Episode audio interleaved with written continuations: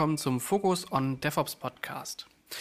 Heute mal mit einer etwas anderen Folge, an die wir, naja, an so ein Thema rangehen, das heißen wird irgendwas zwischen Everything versus Zero as a Service. Ähm, dafür auch heute wieder Gäste mit dabei, die sich vielleicht so ein bisschen auch genau in diesem Feld tummeln und vielleicht auch genau auf der anderen Seite davon sind. Also heute eine ganz gemischte Gruppe. Ähm, als ersten begrüße ich dabei den Tobias. Hi. Hi, schön hier zu sein. Schön, dass du da bist. Tobias, wer bist du und was machst du so? Genau. Ähm, ich bin Solutions Engineer bei Zero. Das bedeutet also bei einem Identitätsanbieter as a Service. Äh, dementsprechend ganz, ganz stark aus dem Cloud-Bereich kommend. Ähm, aber auch immer wieder mit der spannenden Frage, wollen wir so sichere Daten wirklich in die Cloud geben oder lieber nicht? Deswegen mhm. äh, sehr gespannt, hier ein paar andere Meinungen mal kennenzulernen und äh, mal zu schauen, äh, ob wir da auf einen Konsens kommen, wo man die Grenze ziehen sollte oder nicht. Magst du noch so kurz in so ein bis anderthalb Sätzen erklären, was eigentlich dieses Auth Zero so tut? Also es steckt schon fast im Namen, aber vielleicht ist es gar nicht so obvious, wie ich mir das denke. genau, ja, steckt ein wenig im Namen. Ähm, Auth Zero ist ein Identitätsanbieter, aber speziell für Applikationen und Entwickler. Das heißt, uns geht es nicht darum, die eigenen Mitarbeiter abzusichern und sicherzustellen, dass man auf sein Office und seine G Suite Zugriff hat, sondern wirklich darum, wie können wir Entwickler dabei unterstützen, ihre eigene App zu bauen, so dass sie so wenig Arbeit wie möglich haben und sich trotzdem so wenig wie möglich einschränken müssen mit einem Standardprodukt. Mhm, danke dir. Dann wieder mit dabei der Michael. Hi. Hi Enrico. Möchtest du für diejenigen, die es bis jetzt noch nicht geschafft haben, eine Episode mit dir zu erwischen, auch noch kurz erzählen, was du eigentlich tust? Guten Tag, ich bin Mobiliar hier. Nein, äh, ich, äh, ja, ich bin äh, Cloud Software Architekt bei der SVA. Und äh, ich, ich nehme, glaube ich, heute eher so die Rolle des äh, Service-Konsumenten ein. Ähm, also was brauche ich so in meinem äh, ja, täglichen, in meiner täglichen Arbeit, bei meiner täglichen Arbeit? Und äh, genau, halt aus der, aus der Brille mal so ein bisschen erzählen. Genau. Mhm. Cool. Dann auch wieder mit dabei der Christian. Hi Enrico. Jetzt Lass ist mich ja raten, die Sache. nee, nee, nee, nee, nee. Also das, äh, das, das müssen wir jetzt gar nicht mehr erzählen. Nein. Ähm, nee, klar, also du warst auch schon ein paar Mal dabei. Du kannst auch noch ganz kurz natürlich erklären, äh, wo du herkommst. Genau, ja. Also nochmal, ja, ich bin der Christian, Christian Dennig. Ich äh, komme von Microsoft und äh, arbeite dort als Cloud Solution Architect in der deutschen Partnerorganisation. Das bedeutet, ich äh, helfe Partnern von Microsoft, ähm, Lösungen in die Cloud zu bekommen, Migration beziehungsweise auch Neuentwicklung. Ja, der Grund, warum wir uns heute eigentlich darüber unterhalten und nicht über ein anderes Thema, ist, dass äh, Tobias und du, ihr kennt euch beide. Irgendwie ihr habt eine gemeinsame Vergangenheit. Wie ist das eigentlich? Was, mhm. äh, woher kennt ihr euch? wer, wer möchte anfangen? Tobi. genau, tatsächlich aus dieser Abteilung. Also äh, in einem früheren Leben äh, haben Christian und ich in zwei Nachbarabteilungen gearbeitet voneinander. Ähm, beide als Cloud Solution Architects damals für Azure. Äh, dementsprechend da auch gemeinsam schon sehr, sehr oft die Frage beantwortet, wollen wir das wirklich in die Cloud geben? Kann das nicht lieber noch im eigenen Keller bleiben? Ähm, und so dann auch einander kennengelernt. Genau, wir haben uns in den, in den Projekten ganz gut ergänzt, weil Tobi eben schon lange in dem Bereich Identity äh, gearbeitet hat.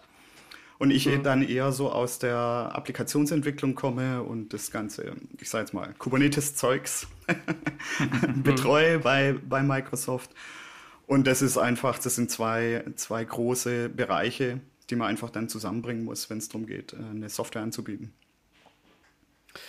Ja, ich bin gespannt, äh, auf welche Themengebiete wir heute eigentlich so stoßen. Da wird sicherlich einiges geben, ähm, was man mal häufiger hört, manches, was man weniger hört. Und ähm, ich glaube, bevor wir aber in dieses ähm, Everything as a Service versus Zero as a Service einsteigen, würde ich gerne mal darüber gehen, was für verschiedene Service- oder Betriebsmodelle gibt es denn eigentlich und welche davon sind so unbedingt vielleicht was. Ähm, deswegen frage ich mal so in die Runde, was sind denn so die Service-Modelle, die euch einfallen oder die Kategorien, die es da gibt, unter denen man unterscheidet?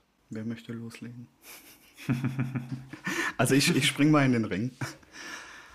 Ähm, also du kannst jetzt verschiedenste Betriebsmodelle betrachten. Also wenn ich, wenn ich jetzt in meine, meine Arbeit schaue, wie die Diskussionen ablaufen mit den, mit den Partnern bzw. mit den Kunden, dann reden wir bei Cloud äh, ganz allgemein ja von, von Infrastructure as a Service, wir haben Plattform as a Service, Container as a Service, ähm, Serverless, also Functions as a Service, solche Betriebsmodelle. Mhm. Das heißt, du gibst je nach ähm, Betriebsmodell gibst du mehr Verantwortung ab als, Bet als Betreiber von einer Software, von einer eigenen Software, an den jeweiligen Provider.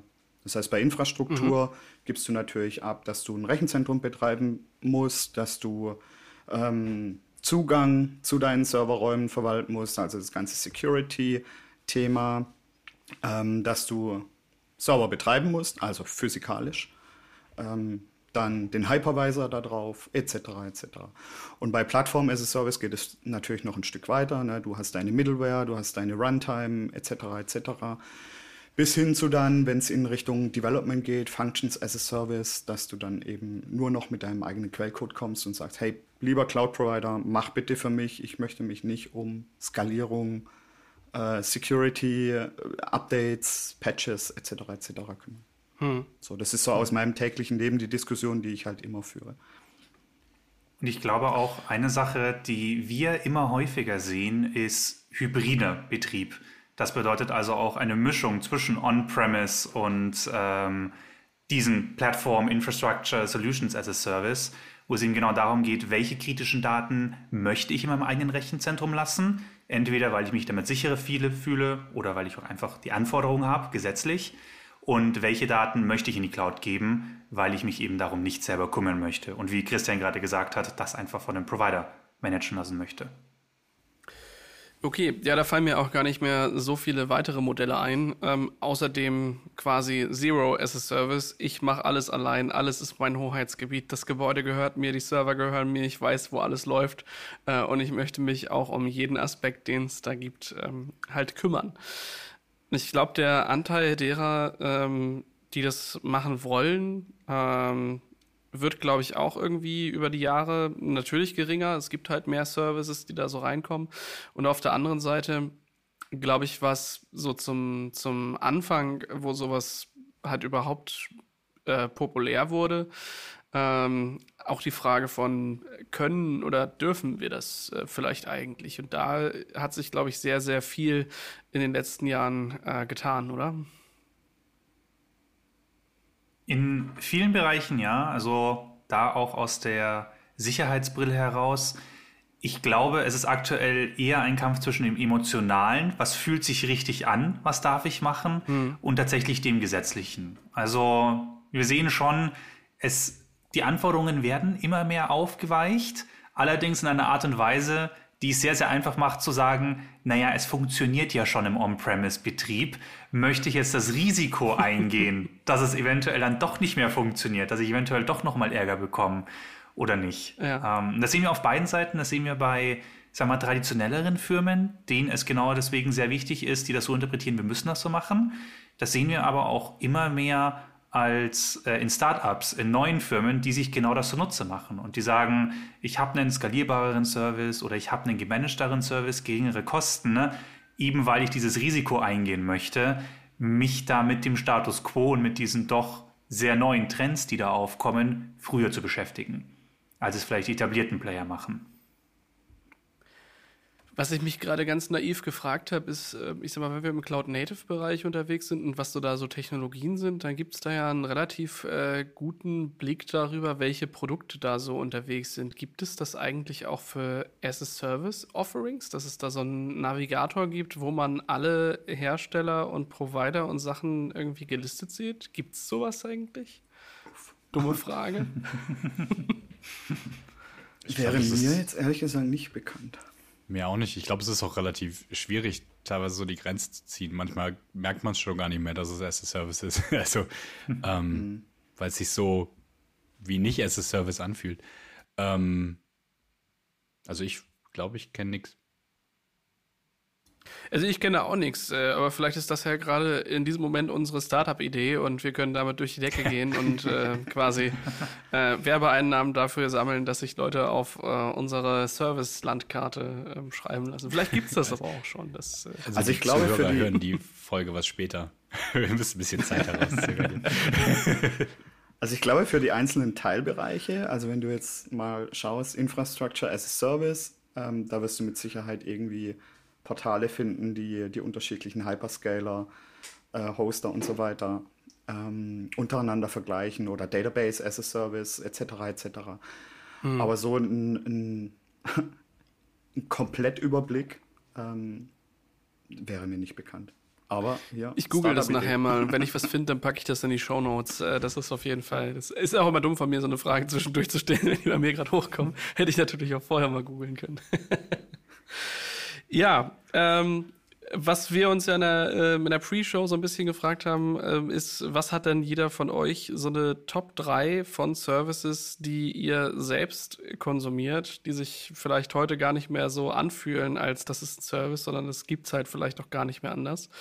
Ähm, von daher gehen wir mal so in die Top 3 und ich würde sagen, wir fangen bei Michael an. Michael, was ist denn deine Nummer 3 bei den Services, die du dir nicht mehr äh, wegdenken kannst? Hm, die Reihenfolge ist relativ schwierig, die zu bestimmen, weil es ist mehr oder minder alles irgendwie auf einer Stufe. Ich versuche es jetzt irgendwie. Ähm, ich denke, auf Platz drei ist bei mir eben die Möglichkeit, also da kann ich jetzt keine Technologie an sich äh, nennen oder, oder nur einen Auszug, weil das alles mehr oder minder den, den gleichen Zweck erfüllt, ist halt eben, es ist die Möglichkeit, mir meine Entwicklungsumgebung und damit meine ich jetzt nicht meine IDE, sondern einfach die darunterliegenden äh, Serverinfrastruktur, ähm, Maschinen, auf denen ich bauen muss, etc., ähm, dass ich mir die halt einfach quasi ja, provisionieren kann, ohne dass ich irgendwie jetzt nochmal äh, Bare Metal irgendwas installieren muss, konfigurieren muss, etc. Also ähm, könnte das natürlich mit unglaublich großem Aufwand mir irgendwie zusammenskripten oder so, aber brauche ich halt einfach nicht mehr oder möchte ich halt auch einfach nicht mehr machen. Ich möchte halt irgendwie in ein Portal gehen und dann möchte ich sagen, klick, klick, okay.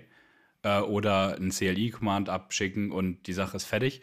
Und dann kann ich da quasi all das, was ich entwickelt habe, halt direkt drin ausprobieren, ohne eben den Aufwand vorher zu haben. Das sind halt mehrere Sachen, ne? Das kann ein App-Service sein, das kann ein, ein, irgendein Managed Kubernetes sein, äh, all, all das all das, was mir halt eben die Möglichkeit bietet, das quasi genauso zu entwickeln, zu testen, wie ich es in der Produktivumgebung machen äh, würde, ohne halt unglaublich viel Aufwand zu haben, sondern eigentlich fast gar keinen. Ja. Ich glaube auch die, die daraus ähm, resultierende Wiederverwendbarkeit, wo du einfach sagen kannst, ja. guck mal, ich zeig dir mal eben. Äh, und neben dem zeig dir mal eben kannst du halt auch sagen, das kannst du auch selbst machen. Hier ist das Repo, ähm, leg halt los. Ne? Tobias, was steht bei dir auf der 3? Bei mir steht tatsächlich auf der 3 Webhosting. Das heißt, sei es jetzt ein Heroku, sei es eine Web-App, ähm, was für mich der größte Nutzen aus diesen ganzen As-a-Service-Plattformen ist, ich muss das Rad nicht neu erfinden. Ich muss nicht anfangen, als Einzelentwickler oder als kleines Team ähm, riesige Services selbst aus dem Boden zu stampfen, und das kann sowas Simples sein wie, wie kriege ich meine Website ins Internet? Oder dann weiter gedacht, wie kriege ich diese Website um die Welt verteilt mit einem CDN-System? Ähm, und dementsprechend äh, für mich eigentlich einer der größten Mehrwerte, da sicherzustellen, das Ganze ähm, wird für mich erledigt. Es sind zwei, drei Klicks und ich muss da nicht Wochen, Monate investieren, das Ganze erstmal selber zum Laufen zu bekommen. Absolut kann ich gerade nachvollziehen. Und jetzt, wo du sagst, äh, bin ich gerade am struggeln, ob ich meine Eins äh, ersetze durch was, was mir gerade so eingefallen ist. ja, läuft. Christian, bei dir auf der 3. Also ich sehe das mal aus der Brille, ähm, wenn ich ein Startup gründen würde. Also auf was würde ich ungern verzichten? Oder mit was möchte ich mich denn überhaupt nicht beschäftigen, wenn ich, wenn ich eine eigene Business-Idee verfolgen würde? Und da ist äh, da struggle ich auch gerade ein bisschen, ob das nicht eher ein bisschen weiter oben sein sollte. Aber ich denke mal so Zahlungsanbieter, Zahlungsabwickler, äh, sowas wie Stripe. Ähm, wenn mhm. ich jetzt ein eigenes Business auf die Beine, Beine stellen möchte und ich bin irgendwie so eine zwei, drei Mann-Bude, ich habe eine super Idee, ich möchte aber meine Kunden irgendwie weltweit bedienen können, ey, das ist einfach, sowas ist einfach ein Segen für, für kleine, aufstrebende Unternehmen, dass du dich um genau diese Dinge einfach nicht kümmern musst. Also sei es um Be Betrug irgendwie abzu, abzufangen, ja. sage ich jetzt mal ganz generisch, oder einfach nur, dass die Kohle halt bei dir ankommt. Und zwar sicher. Ja. So, das ist für mich äh, einer der, äh, der besten Services, die es momentan so gibt. Ich glaube, das ist halt auch so eine Sache, ähm, wenn man halt vergleicht, wie viel zahlt man dabei am Anfang versus was kostet mich das eigentlich, das alles selbst zu implementieren. Äh, Gerade so Acquiring oder die, äh, die Billing-Dienste, das sind halt kleine Prozentbeträge, wenn man da jetzt von ein paar tausend Euro spricht, ist es wahrscheinlich nicht so viel. Wenn du jetzt allerdings äh, mehrere Millionen ähm, Euro oder Dollar darüber schiebst, äh, kann ich schon verstehen, warum man dann irgendwann anfängt, sich zu überlegen, aha, will ich eigentlich wirklich so viel dafür bezahlen? Ähm, aber klar, also das halt mal nicht machen zu müssen, das ist schon echt eine Maschinerie, ne? Ja, dann hast du vielleicht aber auch, ich sag mal, mehr im Kreuz. Ne? du hast eine größere Truppe, du hast äh, Du hast viel mehr Entwickler, du hast vielleicht äh, Teams schon irgendwie über, über mehrere Länder verteilt. Dann hast du auch die Möglichkeit, hier finanziell dir sowas erstmal zu erlauben, dass du so einen Service selbst entwickelst. Aber hier mhm. mal aus den, aus den Pushen zu kommen und zu sagen, hey, ich biete meinen Service erstmal an, ich gucke mal, wie das Ganze im, im Markt ankommt, äh, ohne gleich alles irgendwie frei anbieten zu müssen, sondern ein bisschen so ein, so ein Mix aus Freemium, also Free- und Premium-Modell äh, irgendwie zu fahren, das ist, glaube ich, schon echt super. Also ich würde auf gar keinen Fall eine eigene Zahlungsabwicklung in einem Produkt implementieren. Punkt.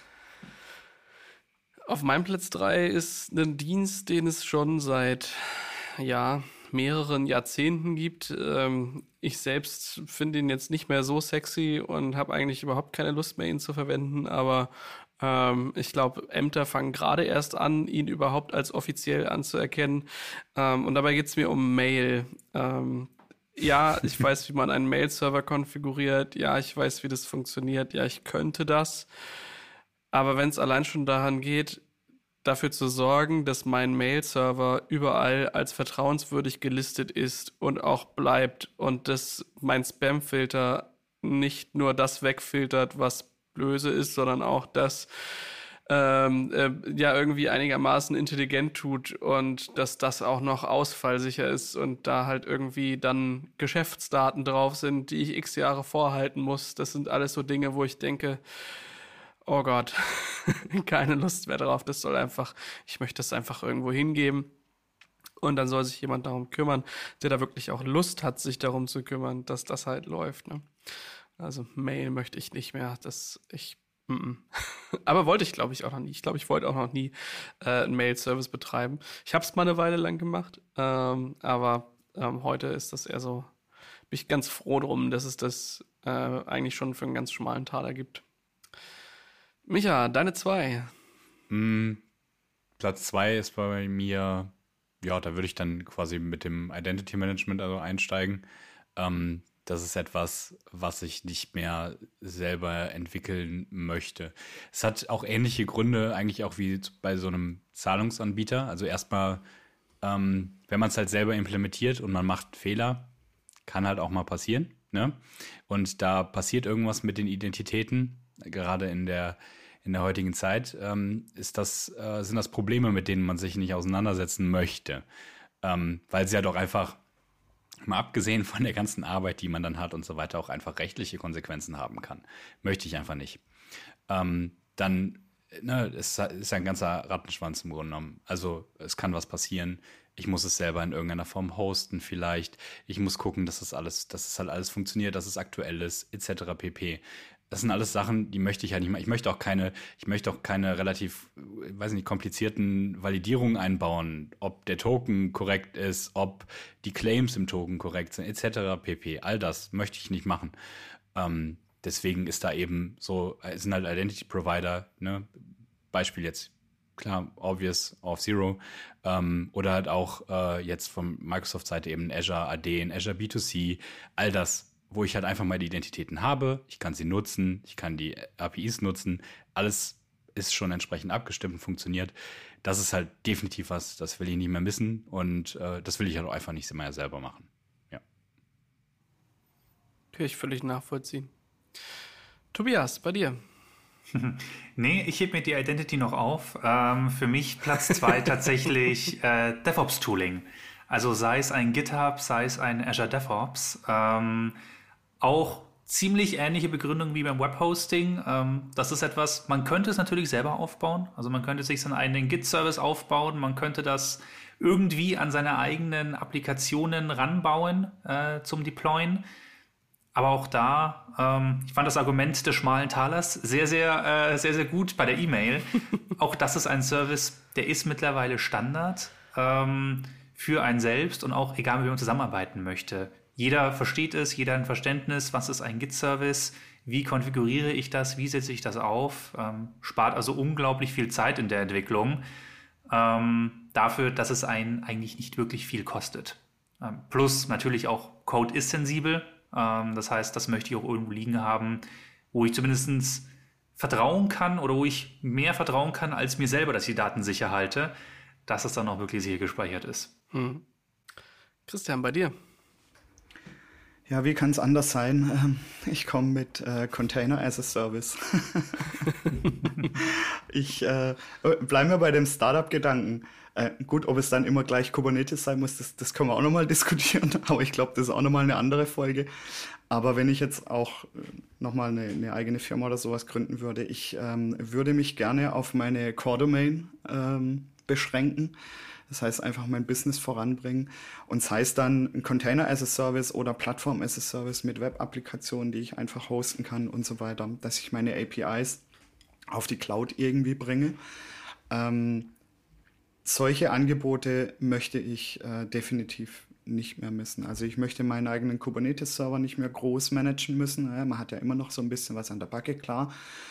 Aber äh, schon allein, wenn es um Updates, Security, Patching etc. etc. geht, ähm, ist es einfach ein Service, der, der einem das Leben so stark erleichtert ähm, und, und so viel mhm. Freiraum schafft für deine Entwickler oder Entwicklerinnen dann, ähm, das, das hilft dir, dein Business voranzubringen, weil du kannst dich auf deine Core-Domäne konzentrieren. Bei mir auf F2 ist tatsächlich auch einfach Git, weil, also äh, ich, ich, also ich meine, ich, ich bin jetzt nicht auf der Seite, dass ich ähm, als Softwareentwickler unterwegs bin oder ein Produkt verantworte, was bei mir einen wichtigen Geschäftsprozess abbildet. Und ich denke mir halt, also klar, die, die meisten Services, die man da hat, kosten in dem Moment Geld, wo ich einen Private Repository haben möchte. Ähm, ich mache aber eigentlich ganz gerne per Default alles irgendwie public. Es sei denn, ich habe da irgendwelche wichtigen Secrets drin, was eigentlich da nichts zu suchen hätte. Ähm, aber ne, manchmal hat man ja auch ein Backup von irgendwas irgendwie im Git und da ist dann vielleicht doch was drin. Egal. Aber überhaupt diese, ähm, äh, diese Möglichkeit zu haben, irgendwo ein Repo anlegen zu können, ohne dass man drüber diskutiert, dass man auch darauf kollaborieren kann, einfach sagen kann, hier, da ist die URL, geh halt dahin, ähm, hol dir das von da. Und wenn irgendjemand anderes einen Änderungsvorschlag hat, weil er sagt, guck mal, du hast da irgendwie ein Typo drin, ähm, dann kann er da einfach hingehen und macht da einfach einen Pull-Request und das ist da einfach, einfach drin. Äh, also dass diese ganze Kollaboration, die man äh, mit diesen schönen Git-Services bekommt, und da bin ich äh, tatsächlich das die meiste Zeit bei, bei GitHub tatsächlich unterwegs und denke mir halt, ähm, also so geheim ist das alles nicht, was ich mache. Plus, wenn ich schon nach sechs Monaten nicht mehr weiß, was ich da eigentlich getan habe, wie soll ein anderer äh, da so schnell reinkommen und daraus so viel Sinn machen, dass er mir den kompletten Geschäftszweig abgräbt? Ich glaube, wir arbeiten am gleichen Repo. ja, das ist halt einfach, ähm, also ich habe das auch mal mal gehabt. Ich hatte mal so eine GitLab-Instanz irgendwie äh, bei mir im HomeLab laufen. Ich hatte mal ein Git-T irgendwann mal laufen. Und das ist halt immer so die Sache, ja, äh, da gibst du das irgendwem frei und dann musst du dem erstmal einen Account dahinterlegen und dann ähm, weiß er nach zwei Monaten sein Passwort nicht mehr oder du hast da irgendwelche User drin, die nicht mehr haben willst. Und so ist einfach einfach eine zentrale Stelle. Ich muss mich nicht um die Verfügbarkeit kümmern. Und es geht am Ende darum, äh, Quellcode auszutauschen. Ich denke mir halt, auch wenn dieser Service mal, mal tot wäre, ja, also wenn äh, GitHub morgen nicht mehr da ist, ähm, dann wäre das ultra schade, aber zumindest den Quellcode, den ich bei mir mal gebaut habe, der liegt ja halt trotzdem noch geklont auf meinem Notebook. Ähm, was ich dann vielleicht verliere, sind Issues und Pull-Requests und so Sachen und Dinge, aber so den, den wichtigsten Teil, ähm, der sollte ja nun mal im, äh, im Source Code stehen, ähm, den habe ich halt noch und deswegen fände ich das da auch gar nicht äh, so schlimm, äh, mir da irgendwie einen Premium-Service also muss ich mir keinen Premium-Service kaufen, weil das ich hau das da einfach raus und am Ende guckt sich das eh keine Sau an. Ähm, und wenn, vielleicht findet ja jemand was, was er da sinnvoll draus machen kann, dann denke ich mir halt auch, das ist doch auch, also das ist so ein bisschen so Idealismus äh, von mir, dass ich denke, wenn ich das als Open Source da irgendwie raustue, ähm, wenn jemand dadurch 20 Minuten spart, Mensch, ist doch richtig cool. Das bringt uns doch vielleicht als Gesamtmenschheit weiter. Ähm, also vielleicht sollte Open Source der Default sein und nur mit ganz besonderen Gründen äh, was Closed Source gemacht werden. Aber das ist ganz anderes Thema, ganz andere Meinung. Micha, deine Nummer eins. Jo. Äh, man, könnte, man könnte fast meinen, äh, abgesehen von dem gleichen Repo arbeiten, man könnte fast meinen, wir arbeiten in der gleichen Branche. Äh, ich glaube ich nicht. Ich glaube ich nicht. Nee. Ich mache Dinge mit Holz, du? Würde ich gern manchmal, ja. Mehr Landschaftsgärtner. Nein, ähm, also äh, bei mir ist auf Platz 1 ist halt auch ne, das, das ganze DevOps-Tooling, bei mir halt jetzt im, im Speziellen halt einfach Azure DevOps. Ähm, da muss ich ein bisschen ausholen. Das hat halt äh, natürlich mehrere Bereiche, bei denen man das halt ganz stark merkt. Ähm, erstmal natürlich, ne, auch wieder das äh, Obvious, ähm, das Hosting, muss ich mich nicht drum kümmern, muss es nicht installieren. Ähm, der, das fällt weg. Ähm, dann die Tatsache, dass, ähm, ich meine, vor allen Dingen, wenn man halt beratend natürlich tätig ist, ähm, man hat schneller die Preview-Funktion. Ähm, die müssen ja nicht ins finale Produkt zwangsläufig reinlaufen, aber wenn man halt Bescheid weiß, was denn dann demnächst kommt und was halt auch gut ist für Kundenprojekte oder die eigenen Projekte, ähm, ist das schon mal eine ganz gute Sache. Ähm, dann natürlich auch hier äh, Ausfallsicherheit. Ich äh, kann mir recht sicher sein, dass ähm, wenn dann irgendwo was brennt, dass es schnell gelöscht wird oder dass ich mich nicht selber drum kümmern muss. Ähm, dann halt einfach die Tatsache, äh, das kann man hin und her diskutieren, aber ich brauche jetzt kein VPN, um an meine Sachen ranzukommen. Das heißt, ich kann äh, einfach sagen, hier ist die Organisation, bitte mit den und den Benutzer-Credentials einladen oder man lädt halt entsprechende andere Leute äh, aus, aus anderen Organisationen bei sich ein. Ähm, sowas.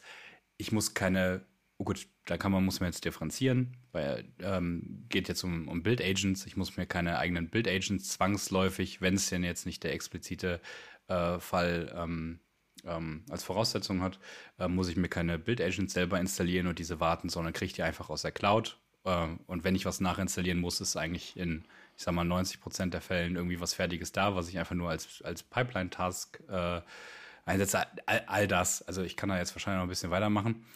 Ähm, was auch, das, das will ich noch sagen, ähm, was man unterschätzt, ist äh, sowas wie Lizenzierung ähm, kommt da, ne, wenn es halt On-Premise-Produkte sind, ist ja meistens dann auch die Lizenzierung äh, doch ein bisschen komplizierter. Ähm, hm. Da muss man sich dann doch mal ein, zwei, drei Tage mitten auseinandersetzen, ob das halt auch alles so passt.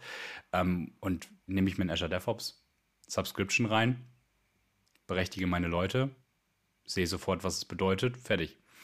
Ähm, ja, wie gesagt, ich kann damit jetzt weiter weitermachen. Das ist halt mein absolutes Standard Tool, beziehungsweise der komplette Werkzeuggürtel, den ich halt tagtäglich nutze.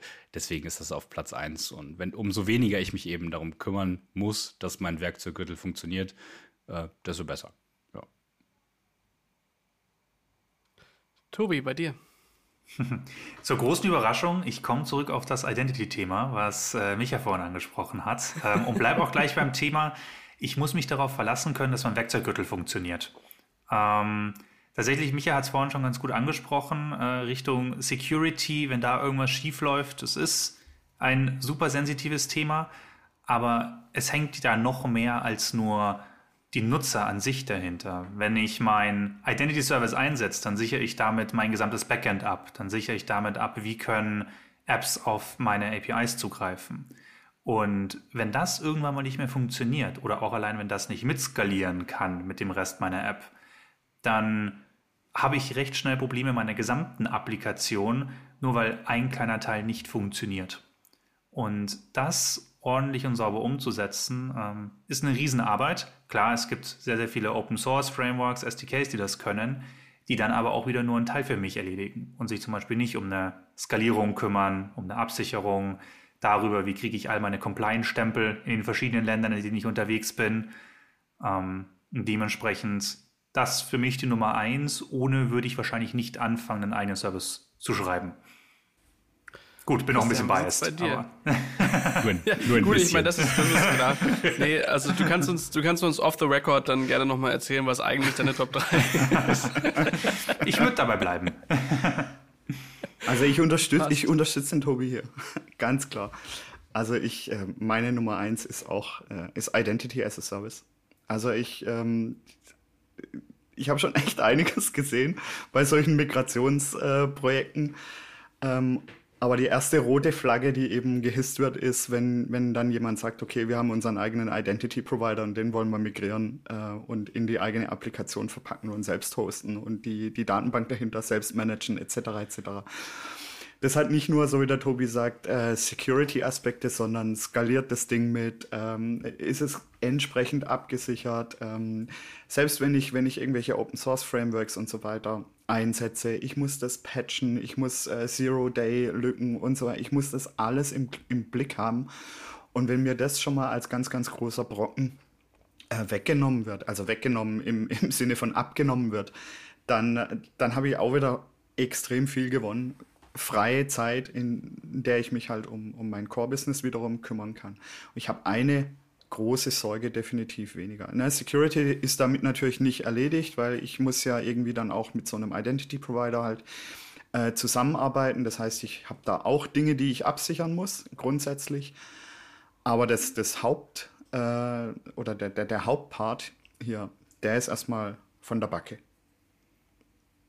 Von daher kein Projekt mit selbstgemanagter Identity. Da renne ich weg. Ich habe für meine Job 1 irgendwie ganz viel hin und her überlegt und ähm, habe eigentlich drei, vier, fünf Services, die ich da so hin tun würde. Und wenn ich das vereinheitlichen sollte, komme ich eigentlich auf eine Quintessenz, die alle davon gemeinsam haben.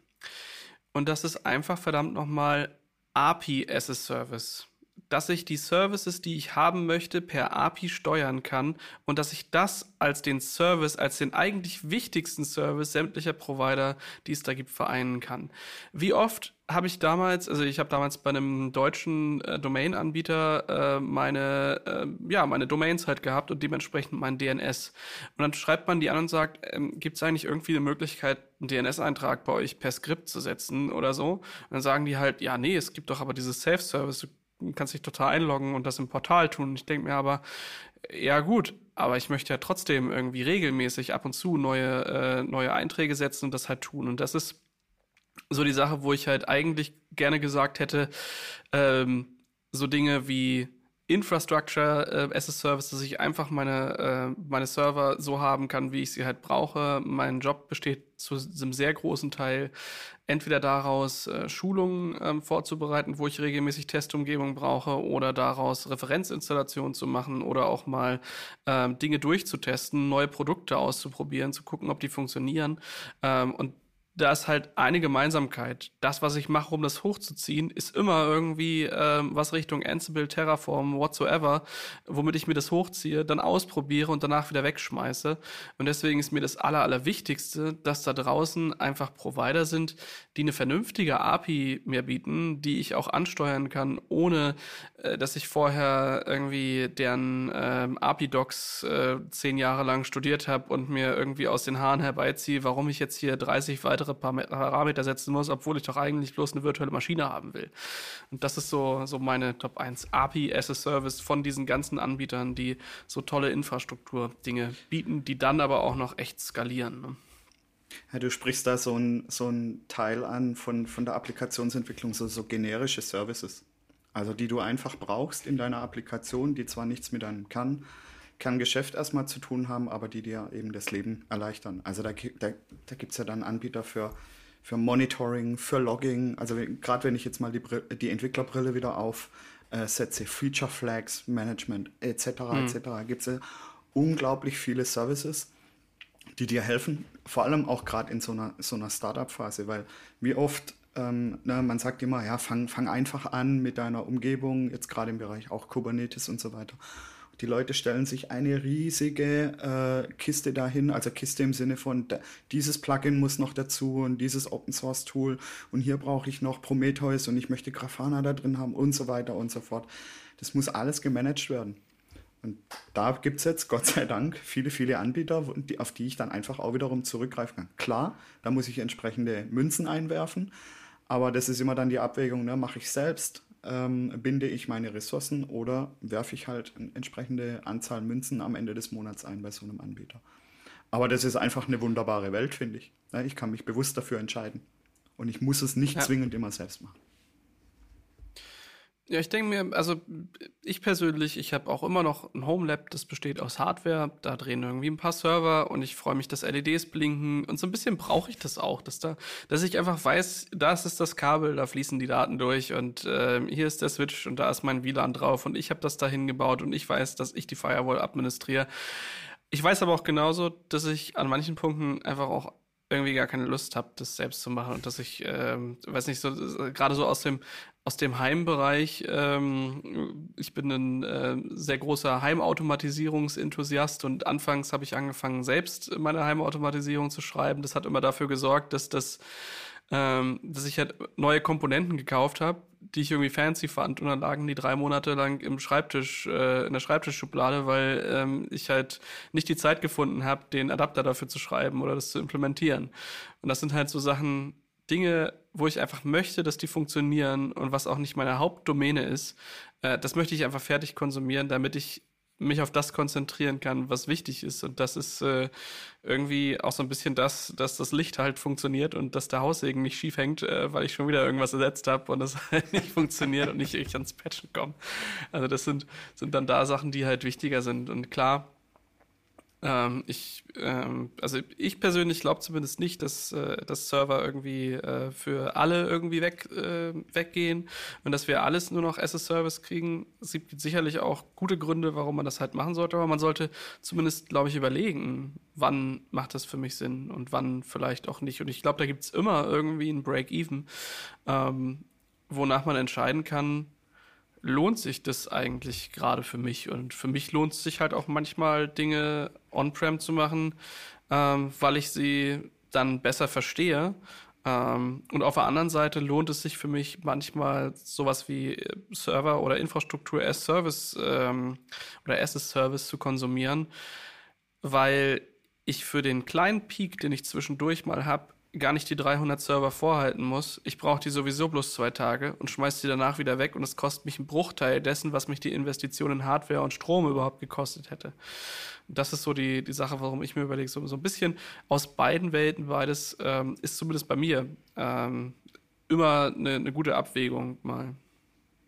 Ich glaube, es kommt immer auf den Kontext an. Ne?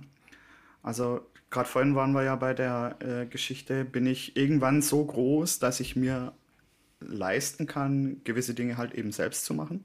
Und auch at scale, das ist, das ist ja dein Punkt äh, auch. Oder, naja, habe ich diese Kapitalkraft, sag ich jetzt mal, äh, zu einem gewissen Zeitpunkt von meinem Unternehmen eben nicht. Und dann ich, kann ich bewusst entscheiden, ne? ich, ich gehe in, äh, rein in den Aufbau von einem eigenen Rechenzentrum, weil es vielleicht auch aus Compliance-Gründen äh, je nachdem, wie meine Applikation halt läuft, dass ich das brauche. Brauche ich es nicht, kann ich in die Cloud gehen, habe ich wiederum Freiheiten, ähm, mein Kapital anders anzubieten. Ne? Es ist eine große Kapitalbindung teilweise dann, äh, wenn ich mich dafür entscheide, Dinge nicht as a Service zu konsumieren. Ne? Ich habe Liquidität, Liquidität ähm, und, und kann mit diesem Geld äh, anders investieren. Hm. Und vor allem glaube, auch nicht nur jetzt auf genau. Aber ich glaube auch nicht nur das Metall an sich, sondern auch früher oder später die Personen, die das machen. Also, wie du gerade gesagt hast, Enrico, es macht Spaß und es macht auch Sinn, am Anfang einfach selber mit rumzuspielen. Man hat das Gefühl, ich bin da komplett flexibel in dem, was ich mache. Aber ich glaube, nach und nach, umso größer man wird, viele der Bereiche, die nicht direkt das Produkt sind, was ich tatsächlich verkaufe, werden dann eher zur Last, wenn es dann nicht nur eine Person ist, die die Switches verwaltet, sondern zwei, drei, vier, fünf. Ähm, und man dann irgendwann zu dem Punkt kommt, möchte ich das überhaupt? Bringt mir und meinem Produkt das etwas? Oder ist das eigentlich nur Overhead, ähm, wie Christian gesagt hat, wo ich dann auch diese Personen besser einsetzen könnte eigentlich für etwas, was mir und meiner Firma, meinem Produkt und am Ende auch meinen Endnutzern vielleicht mehr bringt. Das ist so, dass, mhm. also im Grunde genommen, wie der Tobi sagt, ist bei, bei mir halt auch, das ist dieses, also bei mir ist zumindest dieses typische Lernen durch Schmerz gewesen. Ähm, ja, ich meine, ne, ja, verstehen und so weiter, aber irgendwann, ne, ist, ist halt auch nicht mehr so toll. und dann, ähm, ja, was, was man sich halt alles erspart dadurch. Ähm, jetzt rein aus der, ne, die ganz, die gut, die, die alten Zeiten als Serveradministrator und so, ne, was man da so alles machen musste, eben, das, äh, wenn das halt jetzt einfach als Service da ist. Ich verstehe halt, wie, was es ist, was es macht und so weiter, und es nimmt mir einfach unglaublich viel Arbeit ab und das, äh, ja, lässt einen dann auch irgendwie, ja, produktiver, glücklicher sein, sagen wir mal so. Ich glaube, da sind wir bei dem, worum möchte ich mich eigentlich kümmern? Und auf der anderen Seite, was ist eigentlich mein Kernprozess? Und ich habe immer, also ich habe in verschiedenen Branchen gearbeitet und in verschiedenen Firmen, für die manchmal IT eher so Mittel zum Zweck war und bei anderen wiederum, wo IT der Kernprozess ist. Ähm, und für mich stand irgendwie schnell fest, eigentlich ist für mich das interessanter, wo IT kein, also so, so man unterscheidet ja immer ganz klassisch zwischen äh, Cost und Profit Center. Äh, und mir hat die IT eigentlich in dem, wo das der Kernprozess war, deutlich mehr Spaß gemacht, weil man da eben nicht darüber diskutieren muss, ob jetzt hier irgendwie der Server noch dazugekauft werden muss oder nicht, weil es ist der Kernprozess und der muss halt laufen, also muss die Hardware halt da sein und man äh, diskutiert nicht irgendwie fünf Monate hin und her, äh, ob man da jetzt nochmal einen RAM-Riegel nachschiebt oder nicht. Es muss halt sein und deswegen ist das da halt drin und ich glaube, das ist ähm, so eine Sache, wo man sich dann halt auch überlegen muss, wenn man extrem an, ähm, an Hardware, an Verkabelung, an Servern, an der Administration dieser Spaß hat, aber in einem Geschäft ist, was das nicht so hauptsächlich macht, sondern wo das immer so nebenbei abfällt und man eigentlich gerne weitergehen würde, ähm, es aber nicht kann, weil es das einfach nicht hergibt, dann ist man vielleicht auf der anderen Seite, ähm, also auf Seite der Provider vielleicht besser aufgehoben. Oder wenn man eben keinen Bock mehr hat, äh, Server durch die Gegend schieben, zu schieben, dass man sich dann halt überlegt, okay, ähm, ich gucke mir mal irgendwie so Logistik an oder irgendwie sowas wie AI ähm, und dann kommt man da halt in die verschiedenen Sphären. Also ich glaube, da gibt's gar nicht so ein äh, das muss jetzt so sein, sondern es ist immer die Frage, was ist mein Prozess und ähm, weswegen ist der mir deswegen als Unternehmen wichtiger oder eben nicht. Ja. Ich glaube, da sind wir uns einig, ja. Scheint fast so. Da gibt es nichts hinzuzufügen. Ja. Aber Schwein, als du das gerade heißt Zustimmung. Ja, als du das gerade äh, erwähnt hast, ich musste gerade nochmal zurückdenken, weil der, der Michael das gerade vorhin gesagt hat mit äh, Entwicklungsumgebung oder deine Entwicklungsinfrastruktur managen. Äh, als du das gerade erzählt hast, wie, wie oft habe ich mich, äh, also vor Microsoft-Zeit in der Firma, mit meinem damaligen Chef, Vorgesetzten rumgestritten, weil schon wieder der Bildserver abgeraucht ist oder irgendwie Platten voll waren und so äh, Gedöns, ähm, dass man da mal einfach eine, eine bessere Maschine halt anschafft. Ähm, und, und so dieses Abwägen, ne, was, was kostet es jetzt, wenn der, äh, wenn der Christian hier 17 Tage im Jahr äh, Bildserver wartet, äh, im Gegensatz zu, ja, er entwickelt Software. Es sind immer diese Diskussionen, da hast du als Entwickler keinen Bock drauf und du hast auch irgendwann auch mal gar keinen Bock mehr drauf, diese, diesen Bildserver zu warten, weil dann willst du irgendwie nur noch sagen, schmeiß das Ding weg, wir gehen irgendwie in die Cloud und lassen uns das von einem Provider eben managen. Ich, ich würde auch sagen, dass da, jetzt, jetzt komme ich mit der Pädagogik um die Ecke, ähm, das ist ja auch so ein Generationending wieder, ne?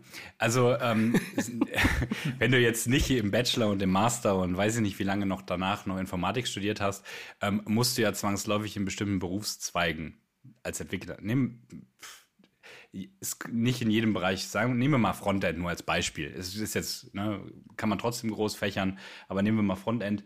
Ähm, du willst dich nicht eigentlich damit auseinandersetzen, oder du musst dich auch eigentlich nicht damit auseinandersetzen, dass dein Server, auf dem das gehostet wird, funktioniert in irgendeiner Form. oder dass, dass du da irgendwas machst oder äh, was weiß ich, sogar relativ simple, in Anführungszeichen, relativ simple Sachen wie ein, weiß ich nicht, mit Vagrant irgendwas hochfahren oder so, ähm, musst du eigentlich nicht machen oder musst du auch nicht können. Du musst da nicht verstehen, was da im Hintergrund funktioniert. Du willst halt dein Frontend entwickeln. Du hast API-Endpunkte und dann willst du die ansteuern und dann willst du Informationen haben und dein Frontend soll laufen und schön sein.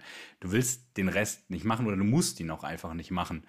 Ähm, ich denke halt, dass wir irgendwann auch an den Punkt kommen, ähm, wo halt eben die, die, die jungen Leute, die halt eben dann frisch anfangen zu arbeiten, bestimmte Sachen noch einfach nicht mehr kennen. Oder, wie eben gesagt, einfach nicht kennen müssen, um gute Arbeit verrichten zu können. Ja. Ich denke, am Ende wird es dann deutlich spezialisierter. Äh, auch heute gibt es noch Menschen, die ich weiß nicht warum, aber die haben die Hirnkapazität, sich damit zu beschäftigen, wie auf Hardware-Ebene eine CPU funktioniert und die bauen jedes Jahr irgendwie geilere, wo ich mich frage, what? Wie geht das? ähm, aber denen geht es wahrscheinlich auch da ähm, so, wenn wir irgendwie ähm, über unsere Kubernetes-Services nachdenken, ähm, da denken die sich auch so, was zur Hölle ist los mit euch? Ähm, und ich glaube, was dabei eben noch weitergeht, ist, je näher wir dem Warum kommen, ähm, gibt es zum einen technische Gründe, die kann man ganz gut darstellen und die kann man auch gut evaluieren. Und auf der anderen Seite gibt es da so eine Metaebene, so mit irgendwie Menschen, die auch ganz eigene Befindlichkeiten haben, die Wünsche haben, die Dinge, Sachen haben, die sie gerne machen, die auch Ängste haben, ähm, die damit zusammenhängen. Und ich glaube auch das ist etwas, ähm, womit man irgendwie umgehen muss. Und klar gibt's da, äh, weiß nicht, äh, natürlich irgendwie Stereotypen, die kann man überzeichnen. Die jungen Leute kommen immer mit irgendwas um die Ecke und die Alten wollen irgendwie nicht, dass das abgelöst wird. Ne? Das kennen wir alle. Ähm, aber ich glaube, dass das neben den Witzeleien, die man da halt macht, doch auch eine sehr reale Sache ist, ähm, der man sich halt irgendwie stellen muss und die halt doch irgendwie auch sehr häufig äh, mitschwingt und wo es halt vielleicht auch einfach mal darum geht, äh, Transparenz zu schaffen. Wie ist denn das eigentlich wirklich? Äh, oder was ist denn eigentlich wirklich das Problem? Ähm, weil manchmal ja auch technische Gründe vorgeschoben werden ähm, vor der Veränderung und äh, manchmal aus ja eigentlich eher einem Thema, was sich so auf so einer Metaebene befindet und gar nicht eigentlich wirklich dieses äh, Technische ist. Aber ich glaube, ähm, Christian und Tobias, ihr habt damit ja deutlich häufiger zu tun, was so Gründe sind, warum ähm, Unternehmen oder auch Menschen ähm, manchmal Angst davor haben, Dinge as a Service äh, zu verwenden. Ja, ähm, und auch teilweise berechtigte Gründe. Also wie du gerade schon gesagt hast, das ist äh, zum Teil sehr emotional, ja, dass man sagt, äh, gut, wenn mein eigener Build-Service abraucht, weiß ich wenigstens warum und wer es verbockt hat. Wenn auf einmal mein As-a-Service-Build-Service nicht mehr funktioniert, äh, was mache ich? Was soll ich tun? Ich kann keine Kabel ziehen und neu äh, einstecken, damit das Ganze wieder läuft. Ähm, was natürlich immer auch mitschwingt. Ähm, aber ich glaube, das ist auch jetzt weniger an menschlichen Generationen sondern auch an Applikationsgenerationen einfach ein Prozess, der seine Zeit braucht und wo es auch oft berechtigt ist zu sagen, wir können nicht sofort as a Service gehen. Wir müssen uns da langsam vortasten und müssen langsam anfangen, vielleicht mal ein paar Kleinigkeiten, ein paar Randservices mit hochzunehmen, einfach um auch zu lernen, wie funktioniert das Ganze. Es sind doch zwei sehr verschiedene Welten. Und wenn man as a Service falsch einsetzt, kann das wahrscheinlich genauso schnell, genauso teuer werden, wie wenn man seine eigenen Platten noch ähm, betreibt. Es ist also kein daher, Anhaltsbringer, ja. Genau, richtig. Es ist, es ist nicht die Wunderwaffe, die man draufwerfen kann und dann funktioniert magischerweise alles. Mhm. Ähm, sondern auch das ist etwas, was man lernen muss und wo es auch bestimmte Use Cases gibt, wo es vielleicht nicht so geeignet ist. Ähm, wir sehen das vor allem im rechtlichen Bereich, aber wahrscheinlich auch im technischen. Weiß nicht, Christian, was seht ihr denn da so? Ja, nee, also ich, ich auf was ich, auf was ich nochmal eingehen wollte, ist ähm, auch solche, das sind ja Veränderungsprozesse was, die da stattfinden. Also eine Software oder ich sage jetzt mal was Größeres, was dann auch eine Auswirkung hat auf eine Organisation. Ähm, das brichst du ja jetzt nicht einfach so übers Knie und sagst, hey, jetzt mache ich äh, Identity as a Service oder ich mache, ich gehe mit meiner kompletten Rechenzentrum, gehe ich jetzt in die Cloud und ich schalte alles ab und ähm, ja, verhöker das, was noch da ist.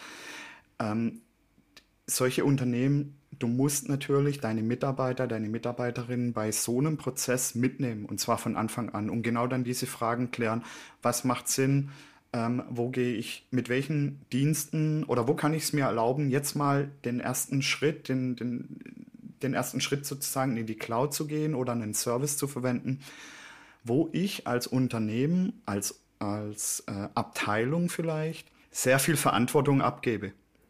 Ja, also ich habe ein, hab ein Baby gepflegt als Abteilung, ne? ich habe meine, meine Sauerfarm da stehen und jetzt sage ich, okay, wir gehen jetzt in Richtung Cloud.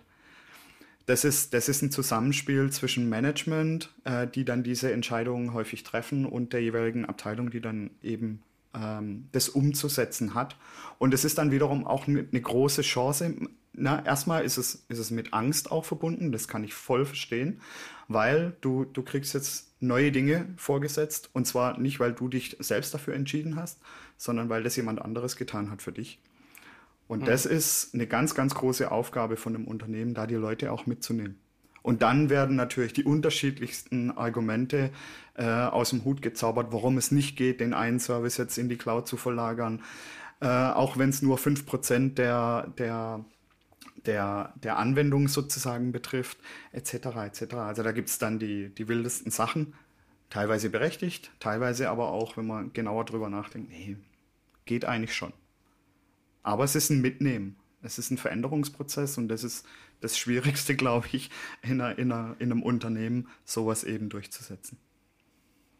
Ich glaube, die Iterationsstufen äh, oder auch die Geschwindigkeit dessen nimmt ja auch immer mehr zu. Also wenn ich heute irgendwie, äh, ist man ja deutlich schneller dabei, mal eben schnell ähm, was Neues zu bauen, mal eben schnell äh, was zu implementieren als MVP und dann auch für sich so diesen, ähm, diesen Schmerz oder dieses, eigentlich ist es ja ein Loslassen, ja, das ist ja wie, wie mit, äh, mit Eltern und Kindern, äh, haben auch irgendwie äh, Probleme, äh, so schrittweise ihre Kinder dann irgendwie gehen zu lassen und groß werden zu lassen. Und genauso ist es, glaube ich, auch, wenn du halt anfängst, deine App zu bauen. Ähm, und dann hat man sich halt monatelang darum gekümmert, wie hier zur Hölle nochmal Authentifizierung klappt und dass irgendwie die Inter-Service-Kommunikation verschlüsselt ist und dass das alles geil ist. Und auf einmal findet man da irgendwie einen Service, der das viel besser kann.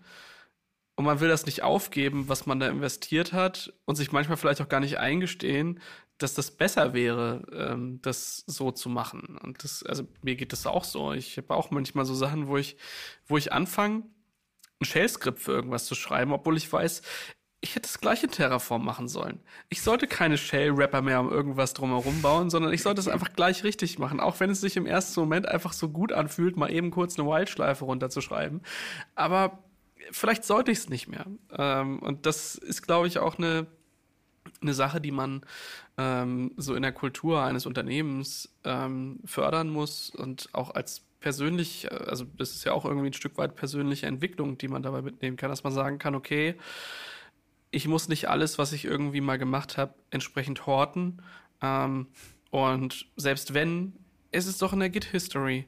Wenn du das irgendwann nochmal angucken willst, feel free. Liegt da, ist aber eigentlich gar nicht mehr so geil, wie äh, das halt vorher war. Und ähm, da gibt es, glaube ich, immer äh, irgendwo den Break-Even, dass so ein Service von jemand anderem, ähm, der da mehr Zeit hat, mehr Kapital hat, mehr Energie hat, mehr Kunden, die dahinter stehen hat, das ist einfach ganz natürlich, dass irgendwann der Service von denen geiler ist und Dinge besser kann. Und dann ist es irgendwann vielleicht auch eine wirtschaftliche Betrachtung, die da drin steht. Wenn ich äh, halt äh, pro Request äh, zwei Cent bezahle und ich habe aber nur mal zwei Millionen Requests pro Sekunde, äh, ist halt auch schnell teuer und dann kann ich vielleicht auch noch mal wirtschaftlich kommen. Aber ich glaube erstmal so diesen, diese Grundentscheidung da treffen zu können, dass man sowas mal auch mal gehen lässt und sagt, ach, das, das war schön, so wie es war, aber jetzt kommt da irgendwas anderes und wir gehen jetzt mal neue Wege. Das muss man ja auch irgendwie lernen. Ne? Sie werden ja. so schnell groß. Genau, du gibst Kontrolle ja. ab. Du gibst, du, gibst, du gibst da einfach Kontrolle ab und das ist, du musst vertrauen. Das ist, das ist nochmal, das wird auch in die Waagschale geworfen dann. Ja? Wir können eigentlich Erziehungswissenschaften komplett auf die IT mappen, habe ich das Gefühl. Ja, also wir haben ähm, in der, ich, ich glaube die zweite oder dritte Folge oder Episode war das äh, mit der Pia, wo es ums, äh, wo es um Agilität ging. Ähm, und sie ist halt Pädagogin und das passt halt aber trotzdem, weil dieser hm. pädagogische Ansatz da halt ähm, auch immer irgendwie gegeben ist, weil es da auch immer irgendwie ja um Menschen geht, die sowas halt machen. Und deswegen ähm, finde ich das gar nicht so weit hergeholt und ich kenne das natürlich auch. Ähm, das ist bei, ähm, bei vielen auch schnell mal eine existenzielle Angst wird. Wenn ich jetzt aus der Unternehmensführung ähm, vorgebe und sage, ja, wir sind jetzt, wir machen jetzt Cloud First. Und ich bin aber derjenige, ich, ich mache Rechenzentrumsbetrieb und ich bin hier äh, Datenbankadministrator und ich mache hier geile Sachen mit einer Oracle oder whatsoever, ja. Ähm, dann kann ich schon verstehen, dass man irgendwie das Gefühl kriegt und denkt, ah, warte mal, wenn das alles in die Cloud geht, dann brauchen die gar kein VPN-Gateway mehr hier, dann brauchen die gar keine Firewall mehr hier und auch dieses ganze Datacenter-Netzwerk, das fällt irgendwie weg. Ähm, also was ist denn jetzt damit und was ist eigentlich mit meinem Job? Und ganz häufig ähm, ist das, glaube ich, dann eine, eine, äh, ja, eine Abwehrreaktion, die dann kommt. Und ich glaube, da ist es eben wichtig, die, die Menschen eben ordentlich mitzunehmen und zu schauen, dass man halt sagt, okay, guck mal, in der Cloud ist ein Netzwerk auch nur ein Netzwerk und die Protokolle sind da trotzdem irgendwie noch da. Äh, und auch die muss man ordentlich bedienen, weil ein BGP in der Cloud falsch zu machen, ist genauso schlimm wie ein BGP on-prem falsch zu machen. Ja? Und das ist, glaube ich, äh, etwas, was man dann, was man einfach naja, wenn man es nicht macht, ist das eigentlich immer irgendwie doof, weil es eben die, die Gesamtstrategie behindert und deswegen ähm, sollte man dann eben gucken, okay, man nimmt die halt mit. Und vielleicht kommt man auch zu dem Punkt, dass man äh, sagt, okay, ja, diese Rex hier, die werden tatsächlich in drei Jahren nicht mehr da sein. Und dann muss sich hier niemand mehr darum kümmern. Und dafür sind wir aber, glaube ich, alle, also gut, ich bin jetzt vielleicht noch nicht 50 Jahre in der IT, aber äh, ein paar Jahre mehr, also ne, es sind schon ein paar Jahre und ich denke mir halt, wenn ich eins mittlerweile gelernt habe, ist, dass hier Stillstand eigentlich keine Option ist und das geht dann eher darum, vielleicht eine, ähm, eine Perspektive auch aufzuzeigen, zu sagen, okay, ja, das fällt weg, aber vielleicht gibt es ja was anderes, was ähnliches oder ganz neue ähm, Horizonte. Wenn es zu ruhig wird oder zu gemütlich wird, ist es meistens ein schlechtes Zeichen. ja, ja, nee, also ähm, ich denke, das ist halt auch wirklich ein, ein sehr, sehr großes äh, kulturelles Thema und ähm, hat eben sehr viel eben auch mit der Metaebene zu tun. Sprechen wir in fünf Jahren eigentlich überhaupt noch über Server? Ich denke schon. Definitiv, ja. ja. ja. Also komplett ablösen glaube ich nicht. Ich war vor so ein paar Jahren ähm, auf, einer auf, einer Konferenz, ich glaube, es war die, äh, die FOSDEM, das Free and Open Source Developers Europe Meeting in Brüssel. Äh, und da gab es so Postkarten und da standen so Dinge drauf, ähm, ähm, There is no cloud, it's just others people's computers. Und das ist seitdem äh, mein Desktop-Hintergrund. Ähm, also habe ich schon ein paar Jahre und äh, äh, meine Frau ist halt Grafikerin, das also macht so, so Frontend-Grafik-Zeugs. Ähm, und sie war so nett, mir diese Postkarte als äh, hochauflösendes, ähm, als hochauflösenden Desktop-Hintergrund ähm, zu bauen. Und seitdem ist es eigentlich so, dass ich halt denke, okay, ja, also natürlich ist eine Cloud auch nur eine zusammen, äh, ja, irgendwie eine, eine logische Verknüpfung von Servern, die sich irgendjemand äh, ausgedacht hat, das halt Kram macht, der irgendwie cool ist, aber am Ende sind es halt ja doch irgendwie halt Server. Ähm, ist halt bloß die Frage, ob man die dann halt noch selbst betreibt und für welchen Zweck. Ich glaube, wir haben alles durch, ne? Ah, ich würde noch gerne über Cybercrime as a Service reden. so ein bisschen ins Darknet eintauchen. Ist auch ein großer Markt, also. Ah. Ist ein großer Markt, absolut. Es gibt echt alles as a Service. Es hat, ja. äh, äh ich glaube, letztens habe ich das in den News gelesen, dass ähm, äh, da war so ein Ransomware as a Service Anbieter, der dann am Ende aber auch noch seine Kunden mit abgerippt hat. ja, also äh, keine Ehre im Darknet das oder so war, glaube ich, die, äh, die Überschrift. Das ist dann ja ein diverses, diversifiziertes Portfolio, oder wie nennt man das? ja. Mehrere Einkommenswege, ja.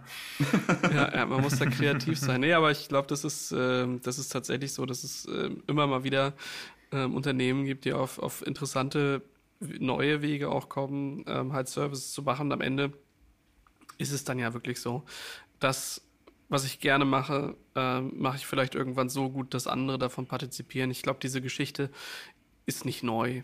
Ähm, das gab es vorher auch schon und äh, wird es wahrscheinlich auch immer geben. Was ich mich dann halt auch frage, ist so, was bleibt am Ende eigentlich noch für kleinere Service-Provider übrig äh, zu tun? Also ähm, wenn es jetzt rein um Skalierung geht oder um Dinge an Services, die verfügbar sind, ähm, was bleibt für die am Ende noch übrig?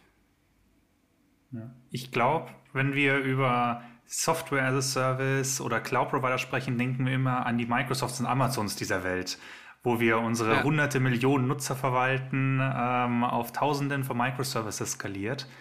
Aber ich glaube, es wird auch in Zukunft noch sehr viele auch kleinere Softwarehersteller geben, die nicht diesen Hyperscale brauchen, die sich eher darüber abgrenzen, dass sie sagen, die Daten liegen in der Region oder man hat bestimmte, sagen wir mal, sehr spezielle Anforderungen, die sich regional unterscheiden können. Und ich glaube, da wird eher ein neuer Markt für kleinere Anbieter entstehen, die eben nicht darauf achten müssen, wie kann ich es der ganzen Welt recht machen mit meinem Offering, sondern wie kann ich jetzt eben speziell die Services anbieten, die in meinem Markt oder in meinem Bereich, in meiner Nische populär sind.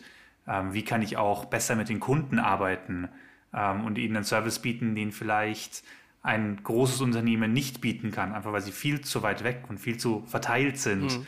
ähm, als dass sie es noch machen könnten. Ich glaube, da entstehen eher gerade neue Märkte, auch wenn natürlich das alte, reine Hosting nach und nach ja, sich ändert und auch zu großen Teilen wegbrechen wird.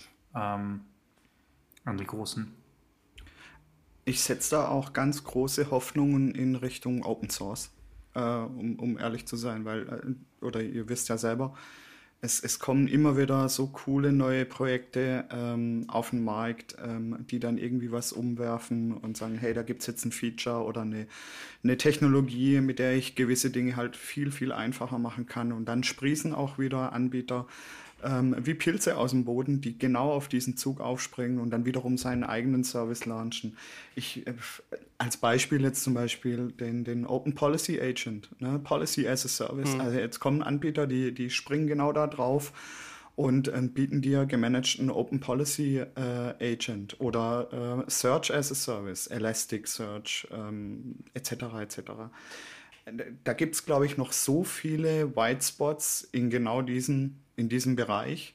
Ähm, da wird mir, glaube ich, nicht Angst und Bange ähm, für kleine Anbieter oder für, für Firmen, die aus diesem großen, mit Hyperscalern auch durchdrungenen Markt äh, nicht, nicht äh, herausstechen können und scheinen können. Ja. Ja, das ist dann wieder der, ähm, der Kompromiss zwischen Standardisierung und Spezialisierung. Also wenn der Cloud-Provider mir den Standard äh, definiert, wie ich Authentifizierung zu machen habe, ich aber der Meinung bin, ich brauche das vielleicht doch irgendwie aus Gründen anders, ähm, gibt es das natürlich in dem Bereich, äh, aber natürlich auch beim Hosting. Also vielleicht gibt es ähm, halt Dinge, die ich speziell für eine Firma machen kann und kann denen dann einen viel besser auf die zugeschnittenen Service bieten, ähm, als ich das vielleicht bei einem Hyperscaler hinkriege. Also ich glaube, das ist äh, natürlich auch immer noch der Fall. Ähm, wenn ich als großes Unternehmen mit einem kleineren Provider arbeite, dann habe ich eine größere Chance, dass dieser Provider auch ähm, das tut, was ich im Speziellen auch von ihm will ähm, und ich mich nicht nur an den Standard-Services ähm, ja, bedienen kann. Ja, ich glaube, das sind einige Themen, über die man da äh, noch viel, viel tiefer auch ins Detail gehen kann. Ähm, es hat mich auf jeden Fall sehr, sehr gefreut, äh, mich heute hier mit euch darüber auszutauschen. Natürlich sind uns auch die Meinungen ähm, von unseren Zuhörern und Zuhörerinnen ähm, ja, sehr wichtig. Dementsprechend, wenn ihr da eine spezielle Geschichte habt, die ihr ähm, gerne mit uns teilen wollt, wenn ihr auch äh, vielleicht Strategien hattet, die im ersten Moment vielleicht äh, besser aussahen, als sie später waren, oder äh, Software as a Service euch in vielerlei Hinsicht ähm, das Leben viel einfacher macht, dann könnt ihr uns auch gerne äh, schreiben und zwar unter podcast.sva.de. Ja, in dem Sinne ähm, es war mir ein Fest. Ähm, ich glaube, in der Konstellation finden wir noch einige Themen, äh, die entsprechend interessant sind. Danke äh, auf jeden Fall für die angeregte Diskussion und die vielen Ausschweifungen in die einzelnen Themen. Danke dir. Danke für die Einladung. Danke. Hat Spaß gemacht, wie immer. Macht's gut. Bis dann. Ciao. Ciao. Ciao.